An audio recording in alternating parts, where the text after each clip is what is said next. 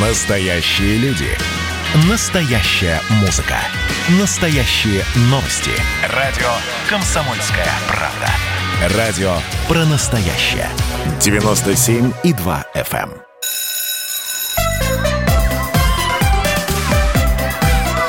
эм. Родительский вопрос. На радио «Комсомольская правда». И снова, как всегда, в это время родительский вопрос. Я Александр Милкус, Дарья Завгородняя. И снова, как всегда, мы приветствуем традиционно добрый день, доброе утро и добрый вечер, потому что нас смотрит вся страна, 11 часовых поясов. И, и судя по звонкам в нашу передачу, нас любят слушать в Сибири и на Дальнем Востоке. Тема очень важная, очень интересная. Это школьное сочинение. И наш сегодняшний собеседник, заведующий лабораторией разработки интеллектуальных состязаний в гуманитарных науках, доцент Высшей школы экономики, вообще знаменитый учитель словесности Михаил Георгиевич Павловец. Михаил Георгиевич, сегодня вам, вам-то здрасте, потому что вы в Москве. И доброе утро. Доброе утро. Давай, давайте э, как бы возьмем быка за рога. И э, вот главный мой вопрос. Вот буквально через э, меньше, чем через две, два месяца, даже через полтора, школьники опять будут писать обязательное сочинение. Да, это в 11 классе. А, насколько я помню, ввели его 7 лет назад, в 2013 году. В 2014 стали... А, нет, ну идея была и утвердили в 2013 а ввели в 2014 году, и тогда же а, вузы, э, вузам рекомендовали использовать э, это сочинение при приеме на работу а, при приеме в абитуриентов э, в ВУЗ, конечно же. А, скажите, пожалуйста, вот что произошло? В общем-то, не так много, 6 лет, ну 5 да, а, и сочинение выродилось в какую-то странную историю, и, насколько я знаю, в этом году уже не один вуз, а раньше было почти 200, а, уже не рассматривают сочинение как э, какое-то основание для отбора абитуриентов. За пять лет что произошло? Ну, возник самый обычный конфликт чиновник говорит, что мы знаем, кого вы должны брать для того, чтобы учить, и кто вам нужен, чтобы он был выучен хорошо. А вузы говорят, нет, вы знаете, мы бы хотели, чтобы к нам тоже прислушивались и узнали, кого бы мы хотели брать, кто нам нужен, кто у нас может учиться, и кого мы готовы с большим удовольствием готовиться и давать ему профессию. А, собственно, то сочинение, которое придумало, а, придумали, это сочинение получилось довольно странным, потому что в это сочинение утверждалось, что оно одновременно по литературе и не по литературе. Оно не по литературе, потому что оно не может быть по литературе, потому что по закону об образовании не может быть двух экзаменов по одному предмету. Но при этом оно литературоцентрично, как это называли, хотя я не знаю, что это такое за слово литературоцентрично, но имеется в виду, что в этом сочинении ты должен был а, размышлять на какую-то морально-этическую тему, ну, например, там, «Береги честь с молоду», да, или «Является ли смирение добродетелью?» Но э, размышляя на эту тему, ты должен был опираться на произведение литературы. И, соответственно, вузы должны были эти сочинения перепроверять за школьниками, ставить за них баллы, и эти баллы давать дополнительно тем баллам ЕГЭ, с которыми школьники приходят для поступления в вузы.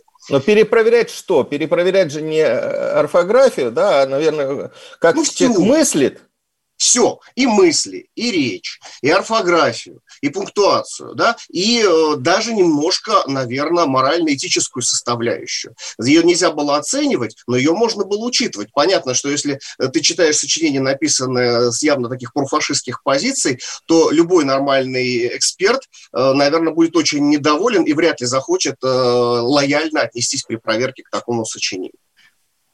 Ну, идея это, в общем-то, была хорошая.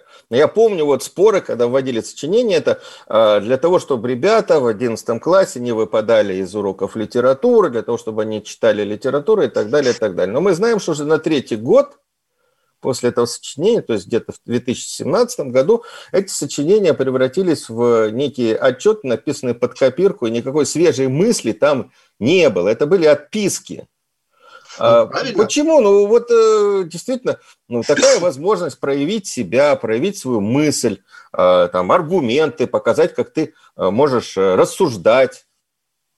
Но дело в том, что а зачем особенно рассуждать? Если ты рассуждаешь, то ты вступаешь на почву довольно э, зыбкую, довольно рискованную. И любой нормальный учитель говорит, слушай, Вася, ты что хочешь, выпендриться или тебе поступить надо? Дело в том, что ведь это сочинение еще привязали и к допуску к ЕГЭ. Его еще называли еще одним странным словом допускное сочинение.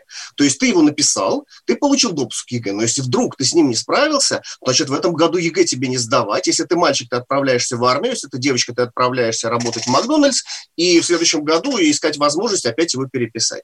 Поэтому любой школьник был заинтересован только в одном – отстаньте от меня. Что нужно сделать? Откуда нужно списать? Где вот правильный вариант, вот что я должен написать? О, спасибо, я сейчас быстро вам перепишу, и дайте мне нормально сдавать ЕГЭ. Вот, в общем-то, интерес любого школьника.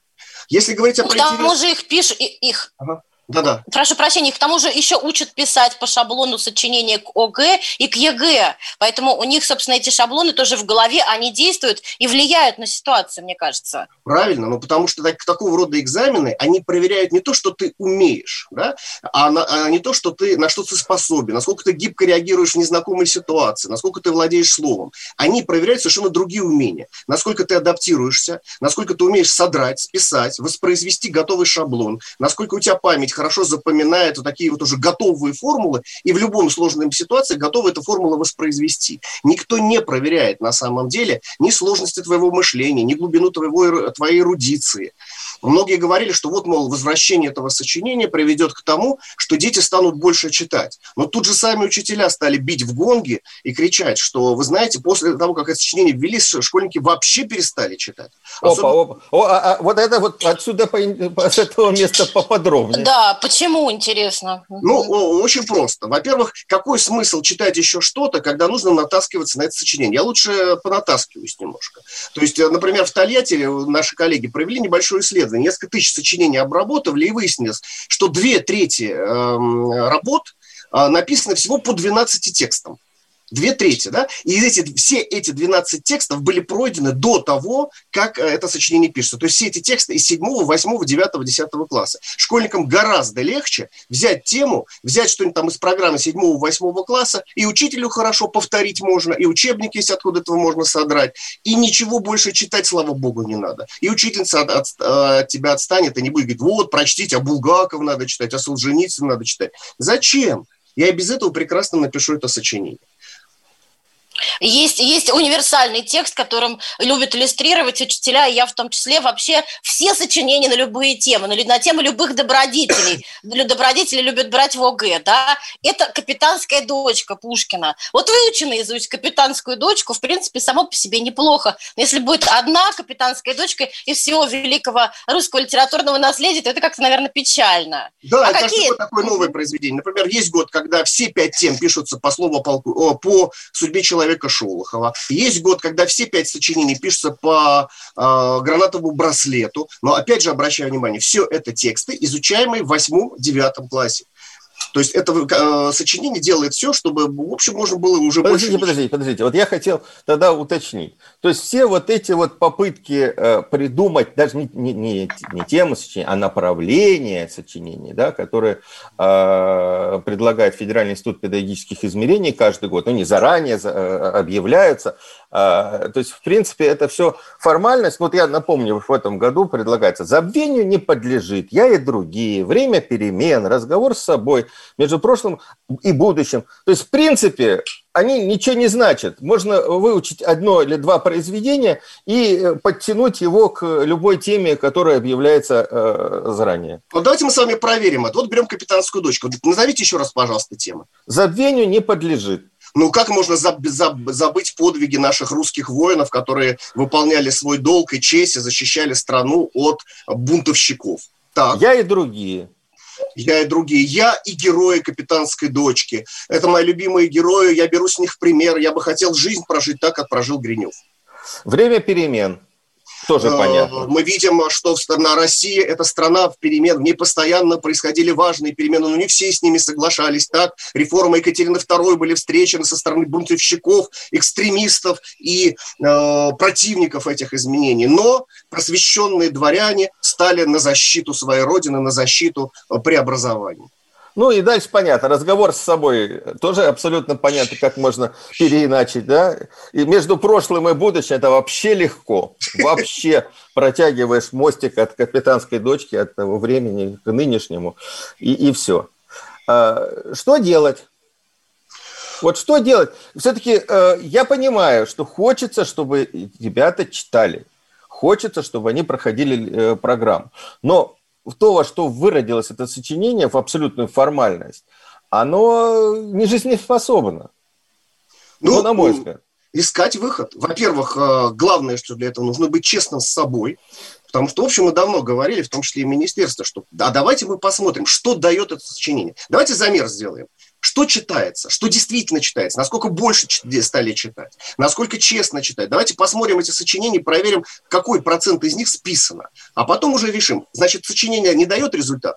Хорошо, давайте искать альтернативу. Так, я так понимаю, что вот это сочинение – это такая ну, попытка э, вспомнить советское сочинение, выпускное, да, и как-то его переиначить на современный лад и всунуть его между ЕГЭ. Э, я нап... Мы вернемся буквально через минуту, еще раз повторю. У нас в студии заведующий лабораторией разработки интеллектуальных состязаний в гуманитарных науках, доцент Высшей школы экономики Михаил Георгиевич Павловец. Ну и мы с Дашей Завгородней. Я э, забыл на этот раз сказать, что Даша сама э, учитель русского языка и литературы, и препод... в школе преподавала и так далее.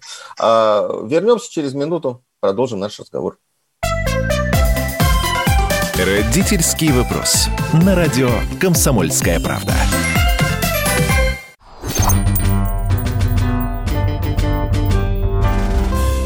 Дети и деньги. Всем привет, это подкаст «Дети и деньги». Меня зовут Евгений Беляков, я экономический обозреватель и по совместительству родитель. Естественно, как у родителей, у меня куча вопросов по воспитанию ребенка, и хорошо, что сегодня у меня есть кому их задать. У нас в гостях сооснователь проекта «Умназия» Галина Кан. Здравствуйте. Здравствуйте. А, один из, наверное, самых больных вопросов, э, на который э, очень сложно родителям отвечать, это если ребенок возвращается условно из школы и спрашивает, почему у э, родителя, его одноклассника есть большой дом и машина, а у нас ничего этого нет. Ну, вы знаете, в первую очередь я бы сказала, супер, что ребенок задал такой вопрос, потому что вот такие неудобные вопросы – это признак взросления ребенка и признак того, что у ребенка есть критическое мышление. И это, э, конечно, это прекрасно. И чем больше он будет таких вопросов задавать, тем у вас будет больше возможностей а, обсуждения и формирования ребенка как личности. Тут очень важно не, не уходить от ответа, иначе ребенок просто замкнется, да, и скажет, ну, как бы, наверное, вопросы про деньги – это что-то неприличное, и лучше об этом не говорить. А как вот, правильно реагировать? Потому что очень часто можно даже на улице это услышать, что папа или мама отмахиваются и говорят там условно не в деньгах счастье, или еще хуже начинают оправдываться. Для начала признайте, что ребенок имеет полное право задавать такие вопросы, и в этом нет ничего стыдного. А, а после этого обсудите ваши семейные приоритеты. Ну, например, что для вас на первом месте все-таки стоит время, проведенное с семьей, а не успехи или рекорды на работе. Да? Определите вот для вашей семьи важность денег, на каком она месте стоит, что важнее, чем деньги и так далее. А, правильно я понимаю, что э, ну, для того, чтобы эти вопросы, э, на эти вопросы как-то правильнее отвечать, ну, нужно подготовить какую-то базу. Ну, то есть э, изначально как-то внутри семьи уже тему денег обговаривать. Да, конечно, здесь очень важно э, в семье, чтобы деньги и тема денег не была табу. Ну, например, э, в начале каждого сезона вы можете устраивать там какой-то семейный совет и обсуждать, э, подводить итоги там, прошлого сезона, сколько было заработано, на что было потрачено, и намечать какие-то планы на будущее, да, на что денег хватит, на что не хватит. Это очень удобный инструмент именно и как стать ближе, как семья, и научить ребенка разумно относиться относиться к деньгам. У нас в Умназии есть э, такой курс «Финансовая грамотность». Мы в виде игр позволяем детям попробовать э, и выучить какие-то навыки да, по финансовой грамотности. И у нас есть, например, компьютерная игра, в которой дети э, могут помочь главному герою эм, создать и поддерживать да, семейный бюджет. Угу, да, игры это всегда хорошо. А, спасибо большое. У нас в гостях была сооснователь проекта Умназия Галина Кан. Еще больше полезных советов для родителей на сайте умназия.ру и в нашем подкасте «Дети и деньги».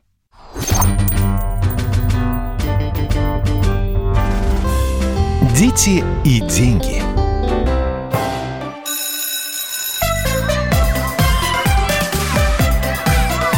Родительский вопрос. На радио «Комсомольская правда».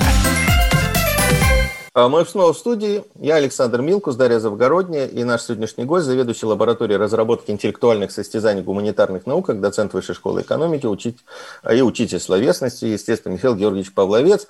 Говорим мы про э, то, как приохотить э, ребят к чтению, но в первой части у нас получилось, как отбить желание э, учить литературу и вообще э, читать, потому что говорили мы о школьном сочинении, которое ввели, обязательном школьном сочинении, которое ввели в 2013 году. Напоминаю, что по итогам этого сочинения э, ребят получают зачет или не зачет, и зачет дает путь к сдаче ЕГЭ – Михаил Георгиевич, мы перед эфиром говорили, сколько человек получили, получили незачет из всего объема, количества э, этих 11 классов? В прошлом году на всю страну 500 человек не справились. 500 человек, то есть все, кому надо, получили зачет, а 500 человек это И уже так из года в год.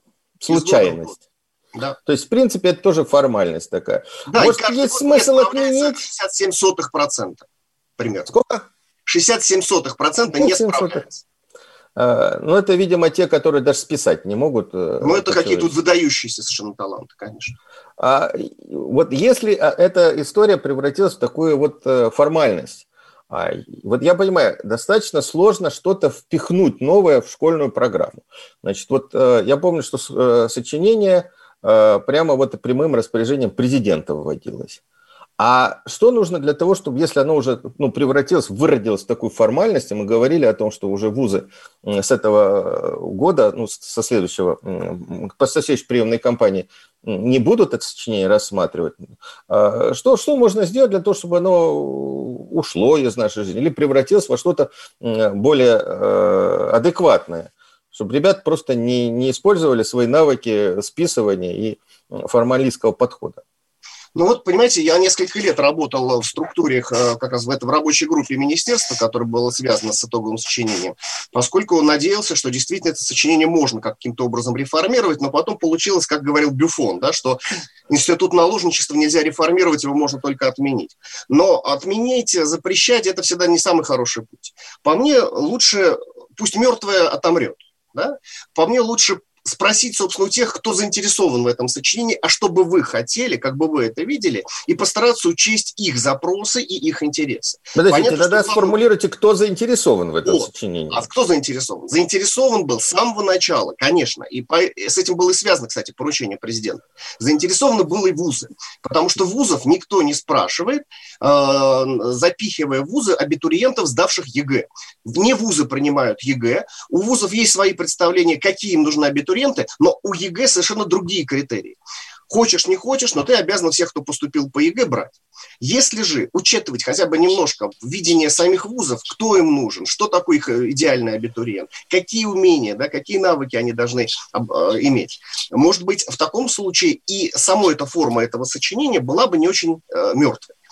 И мы знаем, ну, скажем, я работаю на факультете экономических наук. Мне не очень интересно давать дополнительные баллы ребенку, который содрал сочинение на тему, э, является ли смирение добродетелью. Я не понимаю, как его умение списать сочинение является ли э, смирение добродетелю, может, э, ну, важно для того, чтобы учиться на экономическом факультете. А вот если он, например, в состоянии размышлять на тему этики денег, на этике обладания больших капиталов, о том, о нравственности и безнравственности кредитов, например, да? То есть есть же огромное количество интереснейших тем, связанных с экономикой. Почему бы ему тогда не написать сочинение по экономике? А, например... Подождите, это уже что-то вроде мотивационного письма, которое принимают нет, американские вузы. Нет, не совсем, хотя близко. Безусловно, мировой опыт тоже стоит учитывать. Конечно, в мире много дураков, но умных-то тоже немало да, и учитывать опыт умных э, полезно бывает. Но здесь речь не только о мотивационном письме, в котором ты рассказываешь вузу, какой ты хороший. Больше здесь ты говоришь о том, что тебя интересует. И вот, понимаете, э, не так давно, буквально вот в этом году, собралось 14 вузов. Вузов неплохих, я хочу вам сказать. МИФИ, городской педуниверситет, высшая школа экономики, да, университет имени Канта, Дальневосточный университет и так далее. Северно-Арктический федеральный университет, да, да, с которым да, я очень нежно дружу. Да, и они сказали, слушайте, а почему бы ребятам не дать возможность писать сочинения по тем дисциплинам, по тем направлениям, которые уже являются предварительным выбором их интересом? связанных с их выбором будущей профессии. Пусть биологи пишут про стволовые клетки. Пусть историки пишут про пунические войны. Да? Пусть спортсмены, в конце концов, пишут про Олимпиады, про героев-олимпиадников, э, о том, что такое здоровый образ жизни, что такое профессиональный спорт. Это же крайне интересно. Кто сказал, что будущему спортсмену или нынешнему спортсмену не нужно владеть родным языком? Не нужно уметь выражать свою позицию, отстаивать свои ценности, пропагандировать, в конце концов, то, чему ты посвящаешь свою жизнь. Это гораздо важнее, чем уметь написать сочинение на тему «Береги честь Смолова». Нет, подождите, но тут, тут легко. Федеральный институт педагогических измерений дает пять там, шаблонов, пять тем, а потом их э, раскладывают на, на молекулы, на составляющие. А, ну, написали там 5, 5 на 5, 25 э, придумали на э, темы, и, и все. А тут э, вы что хотите, для не знаю, спортсмена одну тему, для экономиста другую задавать и так далее. Это, это уж Конечно. сколько народ должно сидеть над этими темами. Дело в том, что и творчество, и чтение – это прежде всего поле свободы. Мы тогда читаем, когда чтение является продуктом нашего свободного выбора. То же самое, мы тогда пишем, пишем от себя, пишем своими словами, когда мы пишем добровольно, когда нам есть что сказать, и нам хочется это сказать, и мы в этом имеем прямую заинтересованность. Так вот, э, почему бы не, во-первых, разгрузить бедные школы, поскольку я напомню, что наши учителя, которые и так уже на четвереньках стоят от своих нагрузок, проводят эти итоговые сочинения и проверяют их совершенно бесплатно, в свободное от работы время. Да? А это здесь дополнительно ребята, мы сами нагрузка. за вас все это сделаем. Вы нам только ну, с другой стороны, понимаете, с другой стороны, если учителю не придется мучиться вот э, с, с, с, с соответствием шаб, шаблону сочинения ребенка, если он будет оценивать именно свободную мысль, может быть, учителя и сами бы проверили эти сочинения, если не надо там смотреть, ага, здесь он сделал комментарий, здесь он привел аргумент, а здесь он не привел аргумент, потому что, ну, мне Конечно. кажется, что Конечно, Слушайте, ну вот давайте не будем идеализировать учителей. И, э, каждый конечно, год куча проблем, куча Если проблем с теми, кто проверяет э, э, последнюю часть ЕГЭ, да, и, сидит на апелляциях. И э, большинство из этих э, учителей э, как раз проверяет на соответствие шаблону, который им спустили. Так что мне кажется, что большинство школьных учителей нерадостно отнесется к возможности творчества. Большинство школьных учителей ничего не нужно делать. Понимаете, здесь напротив учителей не э, разгружают, так сказать, не заставляют в этом участвовать. Но если ты яркий, сильный учитель, если ты готов взаимодействовать с университетом, то университет ну, скажем, факультет математики, говорит, ты знаешь, ты блистательный учитель математики, не хочешь ли попроверять сочинение по математике? И тогда учитель еще и начинает взаимодействовать с университетом. У него возникают творческие научные связи с университетом. И учитель проверяет то, что ему интересно, и то, что он может оценить с точки зрения своей собственной профессиональ... Э, профессиональности. Да? То есть сочинения пишут школьники, а проверяют вузы? А проверяют вузы, проверяют те эксперты, профессионалы, которых вуз привлекает как экспертов для проверки этих сочинений. Тогда получается, что школьникам, которые не собираются поступать в университет, э, эти сочинения писать не надо? Не надо, а зачем? Еще раз, это свободное дело, это свободный выбор. И, кстати, даже получило название это мероприятие, это все было названо чемпионатом. Ну, у нас есть или Олимпиады, а чтобы не была еще одна Олимпиада, решили, что это будет чемпионат сочинений. И этот чемпионат сочинений получил название «Своими словами». Вот это вот «Своими словами» – это такая ценностная вещь ты так, говоришь... Подождите, давайте я, я, я тогда попытаюсь понять. Это что, предлагается еще одна Олимпиада для школьников? Это предлагается другая Олимпиада. Не Олимпиада даже, а чемпионат, который проводят вузы, вузы, э, некий, некое, да, такой консорциум вузов, договорившихся между собой, определивших, что они хотят от абитуриентов, определившихся, сколько они баллов готовы давать дополнительно за лучшие из этих работ, которые готовы собирать этих ребят, ребят уже мотивированных на получение конкретной специальности, интересующихся конкретной темой. Да? И тем самым, вот уже еще что происходит. Государство, э, в смысле вузы, снимают с чиновников необходимость решать кого университеты хотели бы видеть в качестве своих будущих абитуриентов. Вузы сами определяют, какие качества, какие компетенции, какие знания, какие умения да, нужны абитуриенту того или иного вуза, э, чтобы успешно в нем учиться, чтобы не чувствовать себя э, слишком плохо, да, и, в общем, получить прекрасное образование. Так все-таки идея какая? Отменить обязательное сочинение, которое превратится Забыть. в Нет, а, а, обязательное сочинение, пусть чиновника в это играет. Все равно в этом смысла никакого нету. Вот. Если... А, а зачем, если смысла никакого нет, загонять детей? Но они задают это сочинение, нате, подавитесь, потому что большинство из них в это время готовятся к ЕГЭ. Им это сочинение не нужно вообще. Это формальность, и поэтому они заучивают несколько шаблонов и записывают. Зачем нам поощрять? Ну, потому что есть, понимаете, иначе в стране будет безработица. Дело в том, что есть большая армия чиновников, которая работает на обеспечение такого рода мероприятий, как вот эти вот... Ну ничего, я думаю, что они найдутся, где прокормиться. Ну, они уже нашли, зачем еще что-то искать? Вот. Поэтому это все равно вещь, она совершенно мертвая, она совершенно бессмысленная, она сама отомрет. Михаил Григорьевич, ну все-таки ну, нет ли у нас задачи все-таки школу от вот этого вот э, от этой палой листвы уже как-то все-таки начать очищать-то? Ну, сколько же можно? Ну, э, слушайте, э, как сказать, это дело рук самих утопающих. Если учителя чувствуют, что то, чем они занимаются, смысла не имеет, учителя прежде всего должны поставить об этом вопрос перед министерством. Если учителя терпят, если учителя скрипят зубами, или если учителя э, ну, собственно, вместе со школьниками начинают имитировать э, этот процесс, здесь мы ничего поделать с вами не можем. Понимаете, Ой, я... учителя, мы, учителя мы, мы вернемся стерпят, буквально да. через после новостей. К сожалению. Напоминаю, на студии учитель словесности Михаил Георгиевич Павловец, и мы с Дашей, э, я Александр Минкус, Даша Завгородняя, ведем эту программу. Родительский вопрос. На радио «Комсомольская правда». И давайте мы сейчас э, проведем ну, достаточно объемную беседу про... О нашем будущем, в котором теперь возможно все. Раз и сделали некий прорыв. Вот сегодня мы хотим поговорить, прорыв ли это, почему так много шума. Вся страна слышала об этом. Есть те, кто смотрят в небо и мечтают о звездах. Комсомольская правда. Это радио.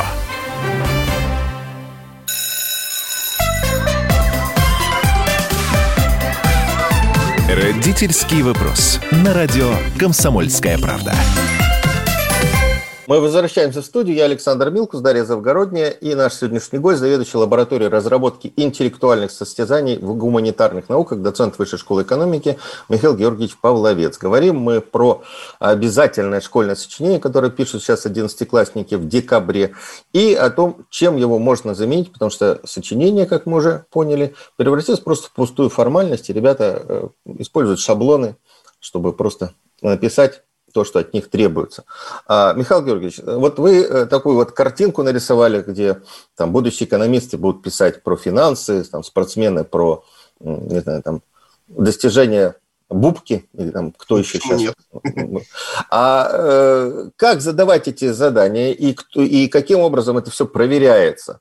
Э, откуда, если это мы говорим про вузовских преподавателей, э, ну, допустим, там половина выпуска захочет, э, захочет писать такие сочинения, да? Это около 300 тысяч человек. Э, это сколько денег надо для того, чтобы нанять тех, кто будет проверять? Ну, из, так мы говорили, бесплатно же э, учителя Конечно. проверяют сочинения, а тут учителя проверяют деньги. бесплатно, да, вузы готовы не вложить, потому что, да, скажем, перепроверка э, сочинений, итоговых сочинений вузов для вузов стоило довольно большие деньги. Это стоило ну и они отменили это, отказались от этого. Поэтому они отказались, но они готовы платить деньги, если в этом есть смысл. И э, сейчас при современных технологиях на самом деле вполне можно использовать даже опыт перепроверки тех же самых итоговых сочинений вузами, как это было, например, вот в моем университете. Все это делалось дистантно. Есть личный кабинет. Ты можешь жить хоть на Дальнем Востоке, хоть в Калининграде, хоть лежать на пляже на Ямайке. Тебе в личный кабинет приходит написанное сочинение, абитуриента, и ты лежишь, например, с коктейлем и читаешь с экрана своего планшета, проверяешь, отмечаешь ошибки, отмечаешь лучшие места, выставляешь оценки, нажимаешь на кнопку, и сочинение улетает а, обратно в базу, и э, школьник знает э, свой результат. Вопрос, конечно, да, если силы университетов, если писать эти сочинения, будут сотни тысяч человек. Но, во-первых, сотни тысяч человек писать не будут, потому что писать будут те, кому это надо, а не тех, кого батагами загнали под страхом «не напишешь, не будешь допущен к ЕГЭ». Это первое. Второе. Всегда можно сделать, э, и эта система тоже разработана, отборочного тура. На котором ты делаешь какие-то простейшие элементарные вещи, проверяющие твое умение мыслить критически, э, твою функциональную грамотность, так называемую. Да? И если видно сразу э, по тому, что ты делаешь, что ты просто не справишься с сочинением, просто потому что очень низкая у тебя функциональная грамотность, значит, будешь думать каким-то другим способом получать эти самые баллы. Или готовиться лучше, читать, писать, нарабатывать э, необходимые навыки. Поэтому это уже речь будет идти не о сотнях тысяч, а может быть о десятках или даже просто тысячах тех, кто эти сочинения будут писать. Но зато, по крайней мере, каждое это сочинение будет действительно прочитано не одним, а двумя-тремя экспертами. Лучшие из этих сочинений можно будет потом увидеть в открытом доступе, если ты, конечно, не против как автор, и посмотреть, другие смогут посмотреть, какие сочинения действительно читать интересно и действительно они могут быть поощрены. А самое главное, самое главное все-таки эти сочинения будут написаны человеком мотивированным, написаны с удовольствием. Да? И человек будет рассказывать своими словами о том, что его интересует, чем он занимается, чем он мог бы поделиться. Потому что даже если мы посмотрим темы итоговых сочинений, посмотрите, это темы, которые интересны людям 50-60 лет а не современным 15-16-летним школьникам, подросткам. Они не размышляют на эти темы не потому, что они такие бездуховные, потому что сегодня эти темы совершенно другими словами описываются. Сегодня эти проблемы совершенно иначе звучат. Но чтобы понимать, как они это звучат, нужно работать со школьниками, а не быть чиновником, да, которому самое главное провести мероприятие, поставить галочку и освоить свойства. Михаил Георгиевич, вот мне хотелось, чтобы добавить, а, что а, мы, в принципе, слишком увлекаемся подготовкой к ЕГЭ, а, подготовкой к вот этой формальной процедуре, которая, собственно, ничего общего не имеет со свободным размышлением. И мне кажется, что эти итоговые сочинения нельзя отменять, а именно превратить их в некий творческий процесс, параллельный ЕГЭ, на котором мы, учителя, сможем говорить ребенку, ты можешь писать и по-другому тоже. ЕГЭ требует такого-то от тебя, так сказать, от таких-то мы доблестей. Не а... говорить, ты можешь по-другому э, писать, если мы его не научили. Если ну, учитель вот да, ну, э, несколько конечно. лет подряд да, готовит его к этому формальному сочинению, если Нет, учитель а... в этом же, я бы сказал, в сговоре, то потом, а, а, потом, а, а, а давай ты попробуешь по-другому. Мыслить ну, и э, излагать свои мысли на бумаге э, нужно заранее учить. Нужно ну, с пятого конечно, класса, я с первого класса учить. Да, с, первого класса, ну хотя бы с пятого, если начальная школа не сориентировалась, хотя бы с пятого класса. Начинать учить, готов, э, так сказать, готовить детей к свободной жизни, к тому, чтобы они свободно, грамотно излагали свои мысли вне ЕГЭшного шаблона, не только по ЕГЭ, потому что сочинения, которые они пишут на ЕГЭ, они потом начинают думать, что так э, все и обстоит, что любые тексты должны быть написаны как сочинение в ЕГЭ там, например, нельзя тавтологию, а то, что тавтология, например, может быть э, организующим элементом, стилистическим приемом в речи, люди не знают. И поэтому мы имеем поколение редакторов, которые всю тавтологию из авторского текста вышвыривают, даже если она прием. Вот согласитесь, Михаил Георгиевич. Я даже больше вам скажу, и сочинение в ЕГЭ, и так называемое итоговое сочинение – это сочинение, которое никогда в жизни ты больше писать не будешь, потому что нельзя такое писать в жизни. Потому что если ты такое в жизни напишешь, то ты проиграешь. То есть получается, что у нас смысл, именно суть в том, что ты выполняешь задание, которое никогда больше делать не будешь, и которое делать просто больше нельзя. Да делают, да делают, они, вот Даша правильно говорит, что так и пишут и думают, что вот, вот отписал, Ну нельзя так, так писать, понимаете? И даже учителя по литературе никогда в жизни не пишут итоговые сочинения в своей профессиональной деятельности. Если они пишут по литературе, они пишут другое не тому, чему они учат их, не по тем критериям, которые сформулировали чиновники для ЕГЭ там, да, или для итогового сочинения, и натаскивают на эти критерии при помощи не только бедных учителей, но при помощи огромной индустрии. У нас же выходят десятки пособий, у нас какие-то курсы, э, там за 20 занятий мы вас научим писать итоговые сочинения, там, да, цитатники к этим итоговым сочинениям, краткие пересказы текстов, чтобы, не дай бог, зачем тебе читать книжку, когда есть краткий пересказ и так далее. Сама эта индустрия – омертвляющая, высушивающая мозг, убивающая творческие способности, убивающая откровенность и честность. А, а она делает все, что не должен быть откровенным. За откровенность тебя по шапке дадут. Ну вот скажем, тогда, тогда для чего нам нужно это сочинение в ЕГЭ, с которым все мучаются? Но оно же тоже для чего-то нужно. Оно тоже носит какую-то организующую функцию. Ритуал – это прежде всего отборочный ритуал. То есть ты должен показать, что ты можешь выполнить несколько ритуальных движений. Если ты их выполнил достаточно четко, ты прошел фильтр. А как еще людей отфильтровывать? Понимаете, можно... Да, ты умеешь, показать, что умеешь учиться, да. Да, да. не учиться, угу. а ты умеешь э, догадыв, догадываешься, знаешь, как тебя значит, оценивают по формальным признакам. Да. Слушайте, у нас осталось очень мало времени, я хотел бы все-таки немножко в другую сторону уйти. Вот вчера писали тотальный диктант. А, мы говорим про сочинение, да? А, что нужно сделать для того, чтобы все-таки люди искренне, с интересом знали, учили родную литературу, разговаривали на родном языке. Вот посмотрите, тоже интересное дело, да? Как только тотальный диктант стал таким всеобъемлющим, масштабным и так далее, э, раньше все СМИ э, трубили об этом. Сейчас я просто с трудом э, разыскал информацию и, в общем-то, э, никакого такого подъема народного, может, я ошибаюсь, но вчера не было. Но люди идут и пишут. Почему? Может быть, либо потому, что очень тяжелые батаги, которыми их загоняют для участия в этот тотальный диктант, а может быть наоборот, потому что им этого хочется, потому что это не насилие, не принуждение, не шантаж, попробуй не напиши, а это как раз а, а, совершенно другой вопрос. А хочешь посмотреть, на что ты способен? А хочешь испытать свои возможности? А хочешь познакомиться с совершенно классным современным писателем? Ну вот текста? как приземлить э, идею там тотального диктанта или вот чемпионата своими словами, который предлагается? Кстати, а он уже есть этот чемпионат или он? Э, он в этом году объявлен. Да, в этом году объявлен. В этом году проведет, будет проведен первый, так сказать, фи, э, э, так сказать, да, первый сезон этого чемпионата. А, а, а где узнать подробности там? Э, набрать, темы? набрать своими словами .rf в, в, в строке любого браузера. Своими словами .rf, русскими причем буквами. Мы же на русском языке пишем. Это Но наш... в этом году, как я понимаю, э, в правилах приема еще э, вузы не успели вписать своими словами. Ну вот мы ждем, когда правила приема появятся. Как только правила приема появятся, мы узнаем, какие из вузов готовы не просто перепроверять эти э, проверять эти сочинения, но готовы за это еще дополнительный балл давать. Мы пока... Э, То есть есть шанс, что те, кто примут участие, э, получат еще дополнительные баллы? Конечно, конечно, мы на это рассчитываем. И э, я сейчас говорю, 14 вузов уже подключились. Это общественное движение. Я, вот знаете, как в итоговом сочинении сначала было 200, потом 100, потом 50, потом 5 вузов осталось, а теперь ни одного не осталось. Но это мы имеем в виду, что отказались проверять, да. Да, у нас будет обратный процесс. У нас сейчас 14, я очень надеюсь, что в следующем году будет 40. Так э, как все-таки приземлить, э, типа вот э, тот же самый тотальный диктант, э, чтобы было интересно в школе? Буквально там 30 секунд.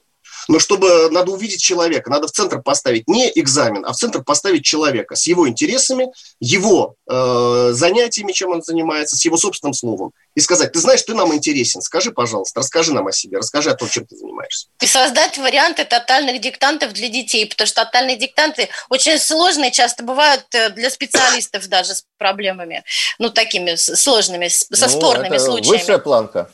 Да, да. Ну вот надо чуть-чуть упростить для детей, тогда они захотят тоже испробовать свои силы, попробовать свои силы. А, я благодарю наших участников. Сегодня у нас три части. Вот мы заканчиваем через 20 секунд. А, я напоминаю, у нас в студии был заведующий лабораторией разработки интеллектуальных состязаний в гуманитарных науках Михаил Георгиевич Павловец. Я а, Александр Милкус, Дарья Завгородняя. Через неделю, воскресенье, снова на нашем месте. Родительский вопрос. На радио «Комсомольская правда».